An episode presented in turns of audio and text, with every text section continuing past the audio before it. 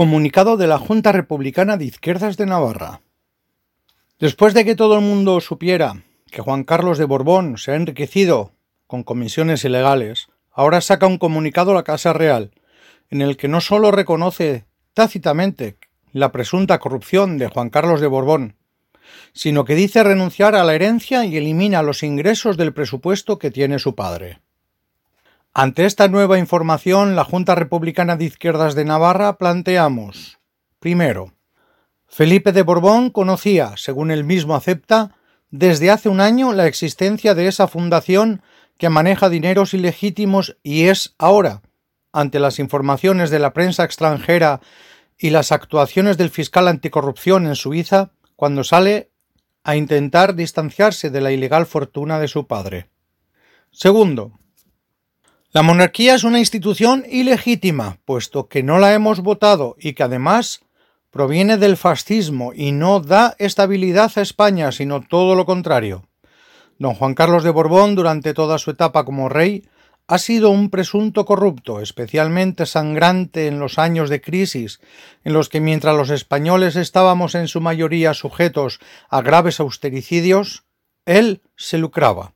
aprovechando su cargo y hacía que se lucraran también sus amiguitos del IBEX 35 y sus amiguitas de cama.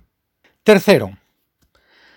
esta monarquía y esa presunta corrupción no es posible sin el apoyo de las grandes empresas del IBEX 35, todas ellas favorecidas por la corona en una simbiosis mafiosa, puesto que tienen sucursales en paraísos fiscales con pingües beneficios en la crisis.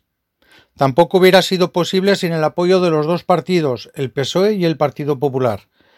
que han tenido puertas giratorias y hasta antes de ayer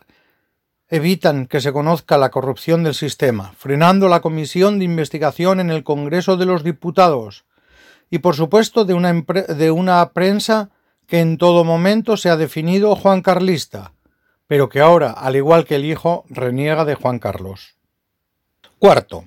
Siendo grave la presunta corrupción de los Borbones, lo más grave es la inviolabilidad de la monarquía que ha permitido estas fechorías de Juan Carlos de Borbón, pero que de nadie garantiza no permitirá otras fechorías de sus descendientes. Don Felipe de Borbón dice que renuncia a la herencia de su padre, pero la corona es también herencia de su padre. Le exigimos que renuncie a la corona. Quinto. En estas fechas de angustia en que todos estamos preocupados por la situación sanitaria,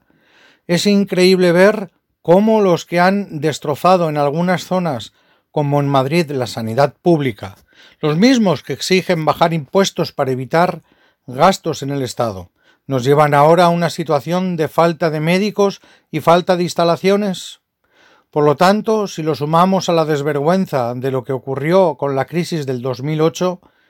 en la cual se enriquecieron los de siempre y se han creado multimillonarios en España, a la par que la clase trabajadora y todo el pueblo ha sufrido de recortes. Creemos que es hora de abrir un proceso constituyente, en el cual no solo se ponga en entredicho la monarquía y este sistema institucional,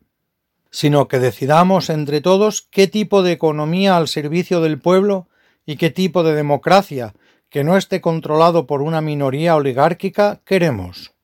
Vayamos debatiéndolo en foros de Internet aprovechando la confinación y hagámoslo realidad cuando salgamos por fin a la calle superada la crisis sanitaria.